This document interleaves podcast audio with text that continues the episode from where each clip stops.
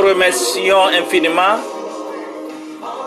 Tu nous as dit de ne pas abandonner nos lieux d'adoration comme d'autres le font. Merci de nous réunir devant toi ce matin. Nous imbibons toute la séance dans ton sang précieux. Protège tes enfants ici et ailleurs. Conduis-nous jusqu'à la fin. Que ta seule volonté soit faite parmi nous. Au nom de Jésus, nous avons tous prié. Tous les chrétiens disent Amen. Aujourd'hui, c'est une journée réservée à nos mamans. Alors, j'ai une petite citation pour elles. À une maman, on ne ment pas. Elle lit notre âme comme elle-même. Les mamans, ça pardonne toujours. Elles sont venues au monde pour ça. Elles sont venues au monde pour ça. Une mère ne meurt jamais, car on l'appellera toujours maman. Bonne fête à nos mamans ici dans ce ministère et du monde entier. Vous êtes richement bénis. Au nom de Jésus, Amen. Ce qui nous amène aujourd'hui au titre de ce message, les conséquences des blessures internes, intérieures. Les conséquences des blessures intérieures. Ou bien des blessures de l'âme. Encore une fois pour vous, les conséquences des blessures intérieures. Alors, je vous amène au témoignage de l'artiste nigérien qui s'appelle Osinachi Wakuchuku. Voici le témoignage de l'une de ses amies. Écoutez bien. Une amie de la défunte de Madame Osinachi Wakachuku, connue sous le nom de Ekweme, a déclaré que la chantre de gospel était décédée des suites des violences domestique qu'elle avait subi de la part de son mari. Il n'y a pas de spéculation sur la maladie comme cela a été rapporté. Selon elle, son mari l'a frappé durement, qui a quelques semaines et a été amenée d'urgence à l'hôpital où elle est restée cinq jours sous assistance respiratoire avant de rendre l'âme. Elle a également déclaré qu'à un moment donné, il a attaché, dit son mari, il a attaché et a demandé à ses enfants de lui donner des coups de bâton. C'est la méchanceté. Je continue le témoignage. Elle a également déclaré qu'à un moment donné, elle a attaché, comme je l'avais dit, ces derniers temps, des hommes et des femmes ont été victimes de douleurs, de blessures, de traumatismes terribles, cachés et non expirés, et de, leur mariage chrétien. Tant de femmes, tant d'hommes, même des pasteurs, gémissent de douleur. Ils sont victimes de violences domestiques de la part de leur épouse et de leur conjoint abusif. Aujourd'hui, si nous parcourons les journaux, et nous fouillons les, les médias, etc., et les messages que vous écoutez, les témoignages que vous écoutez de part et d'autre, beaucoup de femmes sont violentées, abusées sexuellement, moralement et physiquement. Et il y en a toujours, ça se répète du côté des blancs comme du côté, surtout du côté des noirs. Ça, c'est la méchanceté contre les femmes. Et que les hommes doivent cesser cela. Donc le monde dans lequel nous vivons ne nous fait pas de cadeaux. Il y a plusieurs facteurs qui sont la cause des blessures intérieures, c'est-à-dire des chocs émotionnels, des frustrations que nous rencontrons, surtout nos mamans rencontrent. Les exemples sont légion dans la Bible des blessures ainsi que leurs conséquences néfastes. Le cas, par exemple, d'Absalom qui venge sa sœur abusée sexuellement. Tamar en une illustration éloquente. Un cœur blessé et qui ne veut pas pardonner blesse toujours et de, ce, manière, de ces manières disproportionnelles. Amen. Donc euh, le cœur de Absalom a été blessé euh, pour euh, voir sa, fille, soeur Tamar être violée. Et la vengeance a fait que Absalom, après tout, a tué son demi-frère. Ces violences doivent cesser dans des familles.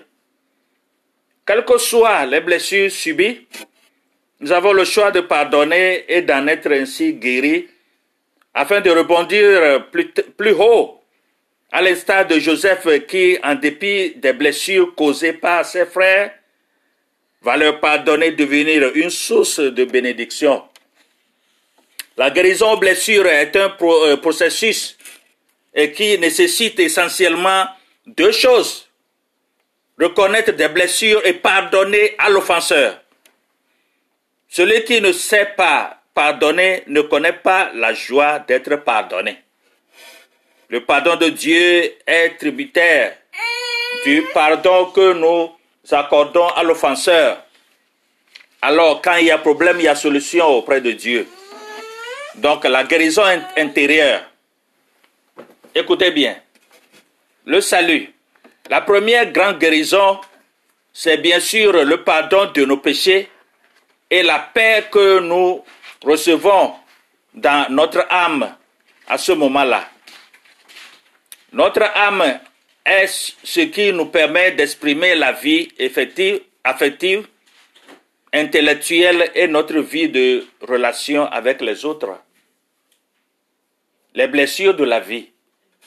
Si nous fouillons chaque vie, vous trouverez qu'il y a une blessure quelque part, blessure cachée. Or, nous avons tous besoin d'être guéris d'une manière ou d'une autre. Car la vie apporte à chacun des blessures plus ou moins profondes que Jésus veut et peut guérir. Lui seul peut guérir. Lui seul peut te guérir. Jésus seul.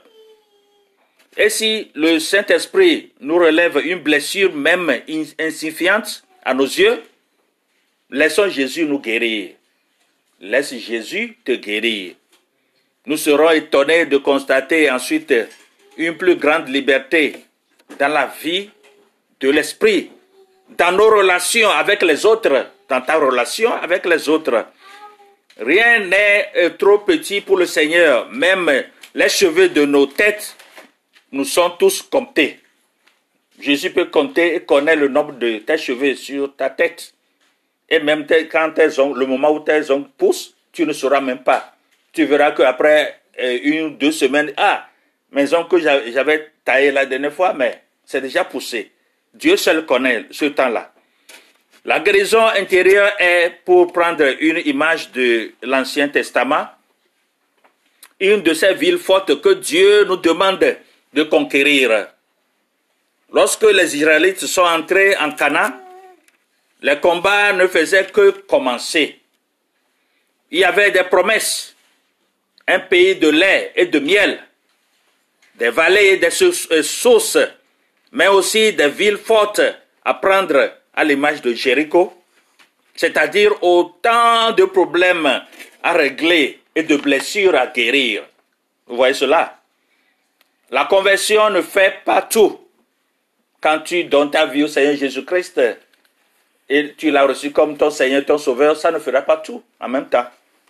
Soyons clairs. Ce n'est pas parce que quelqu'un est converti qu'il a, euh, a résolu tous ses problèmes. Non, ne pense pas cela. Ou qu'il est guéri de tout son passé. Non. Le plan de Dieu pour les Israélites était de les amener à conquérir tout le pays jusqu'à Jérusalem, la ville de la paix, qui a été la dernière ville prise des siècles plus tard. Suivez-moi bien. À la femme pécheresse, dans Jean 8, verset 11, Jean 8, verset 11, Jésus dit, va et ne pêche plus. Littéralement, cela veut dire que Jésus l'a dit, entre dans la paix. Il a dit, Jean 8, verset 11, va et ne pêche euh, plus. Donc, littéralement, euh, Jésus euh, l'a dit, entre dans la paix.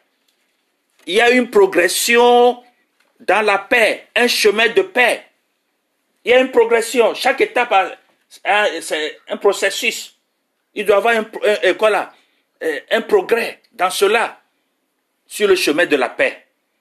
Si je vous amène dans Marc 8, verset 25, Marc chapitre 8, verset 25, l'aveugle de Bethsaida fut guéri progressivement par deux attouchements de Jésus. Progressivement. Jean, euh, Marc 8, verset 25. Nous avons la même image en, si vous rentrez dans le livre de Ézéchiel 47, qui nous montre la progression du chrétien dans la plénitude de la vie spirituelle, qui inclut aussi la guérison.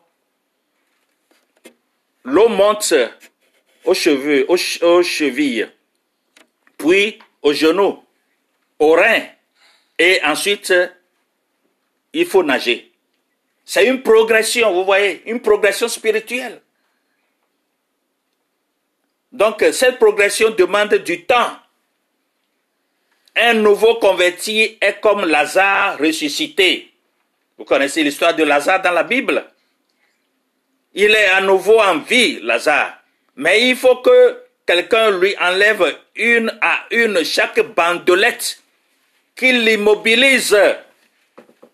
Si vous lisez Jean 11, verset 44, qui dit, Jésus dit, vous déliez-le. Jésus a ordonné hein, que les gens qui sont autour de Lazare n'ont qu'à le délier au nom de Jésus. Vous voyez cela Jésus a ordonné. Donc, toi et moi, nous avons des bandelettes là, toujours euh, qui nous euh, attachent. Ce n'est pas seulement au niveau de Lazare, mais toi aussi, toi qui écoutes ce message, tu as des bandelettes et tu as besoin qu'on t'enlève ces, euh, ces, blessures. Vous voyez cela? Tu, tu as besoin, tu as besoin qu'on enlève ces bandelettes sur toi. Les bandelettes invisibles. Vous voyez cela? Donc, ça peut être les blessures internes, externes, ça peut être d'autres problèmes. Alors, c'est cela la sanctification pratique, la guérison intérieure. La sanctification pratique, seul Jésus-Christ, le sang de Jésus peut te guérir, a le pouvoir de te guérir. Donc, ne confondons pas l'entrée de la vie chrétienne et notre arrivée au ciel. Ça, c'est aussi un processus. Dieu va nous aider à conquérir euh, ces villes fortes, nos Jéricho. Tu as aussi un Jéricho à combattre. C'est ces obstacles qui ne doivent pas être contournés, mais affrontés et vaincus. Tu ne vas pas contourner les murs comme tu vas aller entourer, contourner un mur euh, quelque part que bon, tu, Jésus a dit bien, la Bible a dit, il faut euh, il faut que je contourne pour que les murs soient tombés. Non, c'est pas ça. Mais toi aussi, tu peux contourner ton Jéricho, ton Jéricho, tu dois combattre ton, affronter ton Jéricho et les vaincre au nom de Jésus. Cela veut dire que tu dois affronter tes problèmes internes et externes. Et tu dois avoir la foi en Christ pour combattre ton Jéricho. Et au nom de Jésus, ces murs tomberont, ces problèmes tomberont. Ces problèmes trouveront leur solution si tu as la foi en Christ. Ne disons pas, oh, je suis un peu déprimé, je suis agressif ou timide et j'ai tel ou tel problème. Je le réglerai plus tard. Pour le moment, je dis non. Je, je grandis. Non, nous ne pouvons pas laisser euh, derrière nous, dans euh, nos vies, des îlots de résistance, non résolus, non conquis, car ils grandiront avec le temps, le temps en risquant de nous mener dans une impasse dans notre vie spirituelle. Quand tu laisses ces problèmes, ce que, c'est ce que j'appelle des îlots que tu laisses, ces problèmes, non, euh, euh, pas de solution. Les plaies internes, les plaies internes là qui n'ont pas, qui ne sont pas guéries, tu as, tu as toujours, euh, tu vis toujours dans les problèmes. Parce que ces plaies-là vont refaire surface et te blesser toujours. Donc, nos difficultés à progresser proviennent souvent des problèmes non réglés. Et c'est très grave de ne pas laisser Jésus régler ces problèmes pour toi.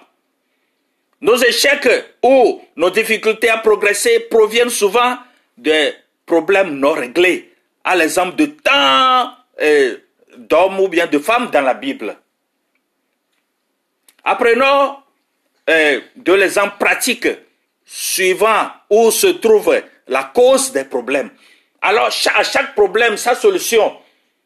Ce qui a causé ces blessures internes pour toi ou ces blessures externes, tu dois chercher à se rendre compte, ok, à reconnaître le nœud de chaque problème pour pouvoir eh, les guérir. Quand tu vas chez un médecin, le médecin doit faire le diagnostic. Qu'est-ce qui ne va pas? Que tu as les maux de ventre, par exemple, ou bien tu as les maux de tête, ou bien tu as le problème de cœur, etc. Alors, après le diagnostic, le médecin prescrit des médicaments qu'il faut. C'est un exemple que je vous donne. Donc, un chrétien conscient de ses blessures, de ses faiblesses, avait l'habitude de prier ainsi. Écoutez la prière. Il y a deux prières que je vais vous dire. Le premier chrétien dit, Seigneur, enlève de ma vie les toiles d'araignée. Il répéta cette formule si souvent qu'un jour un chrétien euh, lassé pria ainsi juste après lui. Voilà la deuxième euh, prière. Seigneur, je t'en supplie, tue cette araignée qui cause tant de dégâts. Donc il y a deux prières différentes. Il y a la première personne dit, Seigneur, aide-moi, enlève-moi les araignées, les, toits d'araignées qui sont dans ma chambre, dans ma maison. Et l'autre dit, non Seigneur, tue-moi l'araignée. Entre les deux prières, quelle est la meilleure? Alors, la prière, cette personne qui dit, Seigneur, tue-moi l'araignée dans ma chambre, dans ma maison, alors les toits d'araignée ne seront, n'apparaîtront plus, n'est-ce pas? C'est ça. Donc comprenons bien ce que nous disons, ce que nous faisons avec notre foi. Donc, ce genre de prière efficace, la deuxième prière, de tuer l'araignée, car il est préférable que de s'attaquer à la cause de nos problèmes plutôt qu'à leurs conséquences. Souvent, ce que les chrétiens font, ils attaquent aux conséquences. Les problèmes, conséquences des problèmes. Non. Il faut s'attaquer aux causes, les, aux causes de ces problèmes-là. C'est pas ce bien que tu peux t'en sortir. Est-ce que vous comprenez? Voici quelques exemples de la Bible, je vous le dis. La jalousie de Caïn l'a poussé au meurtre. La négligence d'Esaü lui a fait perdre sa bénédiction. L'orgueil de Saül lui a fait perdre la royauté. L'immoralité de David lui a fait perdre son enfant et le privilège de construire le temple. Il a ensuite assisté au déchirement de sa famille. L'amour de Judas pour euh, l'amour de Judas pour l'argent l'a mené au suicide. Vous voyez cela Est-ce que vous me suivez bien? Notons aussi qu'une fois Jéricho détruite, elle ne devrait pas être rebâtie. Ne revenons plus sur les problèmes réglés ou sur les péchés pardonnés. Allons plus loin dans la conquête. Progressons. C'est-à-dire quoi? Quand un problème est réglé par Jésus, ou bien tu as commis une faute, ou bien une faute, il y a une plaie qui est déjà guérie par Jésus, ne reviens plus là-dessus. Ça, c'est ce que la Bible appelle justification. Tu es déjà justifié à travers le sang de Jésus. Il y a la justification. Jésus t'a justifié. à travers son sang qu'il a versé pour toi, chrétien, chrétienne, tu es justifié, tu es pardonné. Alors ne ramène plus les anciennes plaies. Tu es déjà justifié, alors la vie c'est en avant. Donc, euh, si je vous lis Josué, chapitre 1, verset 11, Josué 1, 11, vous passerez ce Jourdain pour aller conquérir le pays que l'Éternel, votre Dieu, vous donne en possession. C'est Josué, chapitre 1, verset 11. Jésus veut te guérir et l'ennemi veut te détruire. Il y a deux choses. Jésus est venu pour te guérir. Mais l'ennemi, Satan, les démons veulent te détruire. Satan, les ennemis veulent te détruire. Alors que Jésus veut guérir les cœurs blessés. Si vous lisez Luc 4, verset 18, vous allez voir. Luc 4, verset 18, vous allez voir que Jésus veut guérir les cœurs brisés. Jésus veut te guérir. Jésus veut guérir euh, ton cœur brisé. J'en te coupe avec un petit témoignage. Un jour, euh, un enfant de 10 ans, je me suis approché d'un enfant de 10 ans qui se lamentait et pleurait. Et je lui ai demandé qu'est-ce qui ne va pas? Il a dit que sa copine a brisé son cœur. Sa copine, ta copine a brisé ton cœur. Un enfant de 10 ans. Elle dit, waouh, ça fait rire, mais c'est sérieux. Donc, c'est pour vous dire que le monde dans lequel nous vivons est vraiment, je ne sais pas quel mot décrire. Hein? hein? Donc, un enfant de 10 ans, que sa copine l'a, a brisé son cœur. Donc, euh, l'enfant de 10 ans aussi une plaie interne. Parce que sa copine, peut-être même âge, ou bien je ne sais pas. Alors, là, commentez vous-même, hein, parce que c'est trop.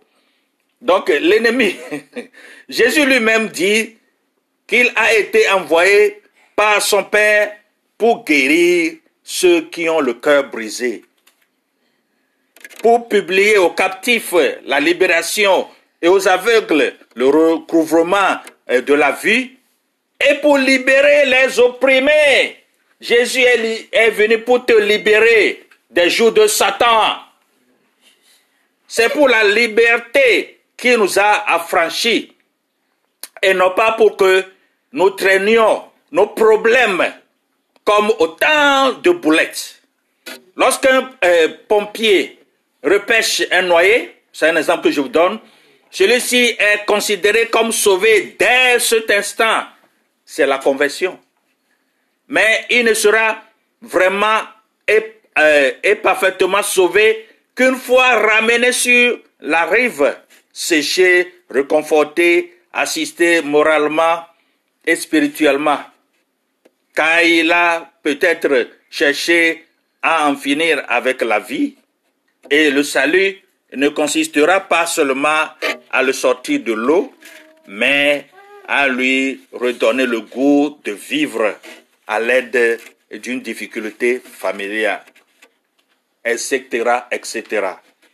Par contre, n'oublions pas que notre ennemi se réjouit lorsque les chrétiens restent leur vie durant avec des blessures ouvertes qui les affaiblissent. Satan est content quand tes blessures t'affaiblissent. Tes problèmes t'affaiblissent. Satan est content en ce moment. Alors fais attention. Il déteste nous voir, Satan déteste nous voir heureux libéré, épanoui ou guéri. Donc efficace pour en aider d'autres pour les, pour les amener à la liberté. Satan, c'est un jaloux. Il est jaloux de ta réussite. Alors, sois vigilant. Il a le maître, Satan. Il poursuit nos âmes. Il est le voleur et le brigand. Satan est le voleur le brigand. Il vient pour dérober, égorger, détruire. Jean 10, 10, euh, partie A. Il nous fait douter euh, de la parole de Dieu. Dieu a-t-il réellement dit qu'il peut guérir les blessures de ton cœur et de ton subconscient? Alors Satan amène le doute dans ta vie. Il faut croire à la parole de Dieu, il faut croire en Jésus-Christ qui a fait ce grand sacrifice pour toi et pour moi. Satan, la ruse de Satan est de se faire oublier, d'oublier euh, Dieu en nous faisant croire que c'est nos propres pensées ou euh, en grossissant nos problèmes au point que nous désespérions d'en sortir. Alors fais attention, fais attention, fais vraiment attention. Si nous avons le, savons le reconnaître dans les tentations venant de l'extérieur, souvent nous oublions qu'il peut trouver un accès au travers des problèmes non résolus de notre vie. Matthieu 15, 19 dit, Matthieu 15, 19 dit, car c'est du dedans du cœur des hommes que sortent les mauvaises pensées, les adultères, les impudicités, les meurtres, etc. Matthieu 15, 19. Si vous, je vous amène encore Amos 5, 19. Amos 5, 19. Vous serez comme un homme qui fuit devant un lion et qui rencontre un ours et qui gagne sa demeure, appuie sa main sur la muraille et que mord un serpent. Matthieu 5, 19. Ah, pardon, pardon. Amos, excuse-moi. Amos 5, 19. Si le serpent nous mord, c'est qu'il peut pénétrer par une muraille, une faille, pardon. Et la muraille ici est une image de notre personnalité.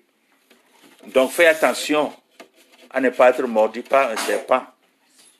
Là, un serpent invisible, c'est plus dangereux qu'un serpent que tu vois. Alors l'ennemi va tout faire pour empêcher que se reconstruire les brèches de notre personnalité, car il n'y a plus de brèches si les blessures sont cicatrisées.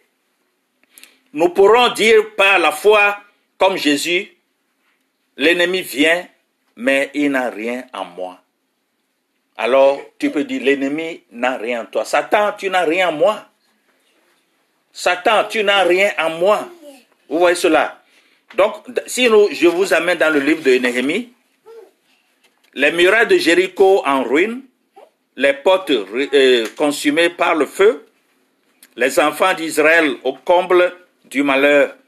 Néhémie, qui est une image de Jésus, n'oubliez pas cela. Néhémie est l'image de Jésus va construire les murailles de Jéricho, de Jérusalem, Jérusalem. Donc, dans cela, dans Néhémie, dans Néhémie, Sanebalat, avec les alliés, qui est une image de l'ennemi, va ruser pour contrecarrer la reconstruction qui se fera malgré notre attitude face à l'adversaire doit être celle de Néhémie. Vous n'avez ni pas, ni droit, ni souvenir dans Jérusalem. Alors nous devons suivre l'exemple de euh, Néhémie pour, et à l'aide de Jésus, à l'aide de Jésus, reconstruire notre vie. Reconstruire notre vie. Est-ce que vous comprenez? Chers frères et sœurs en Christ, Jésus vous a parlé. À toi d'écouter et de les mettre en pratique. Si tu les rejettes, c'est Satan qui t'anime. Alors écoute la parole de Dieu et les mettre en pratique. Commence par réfléchir sur ta vie en méditant à, travers cette chanson.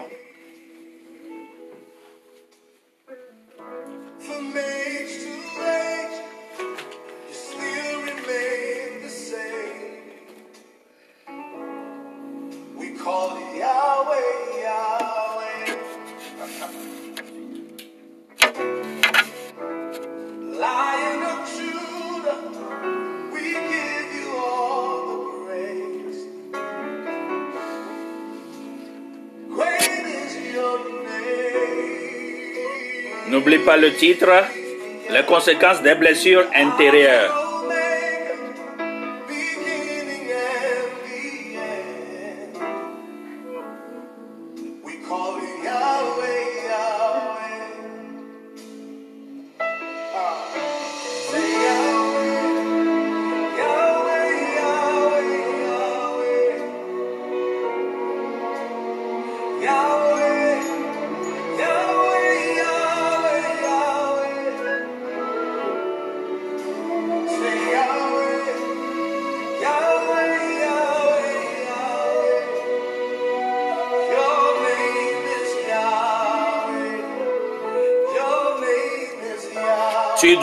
Abandonner complètement ta vie à Jésus-Christ. Abandonne-toi à Jésus seul.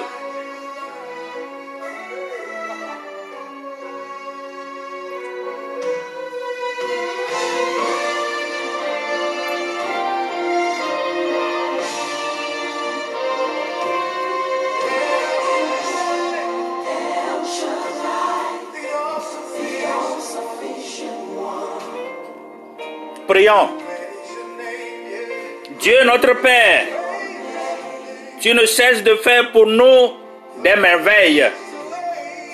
La plus belle que tu fis pour nous, n'est-ce pas, de nous donner Jésus-Christ? Et tu nous as instruit de le recevoir comme notre Seigneur Sauveur.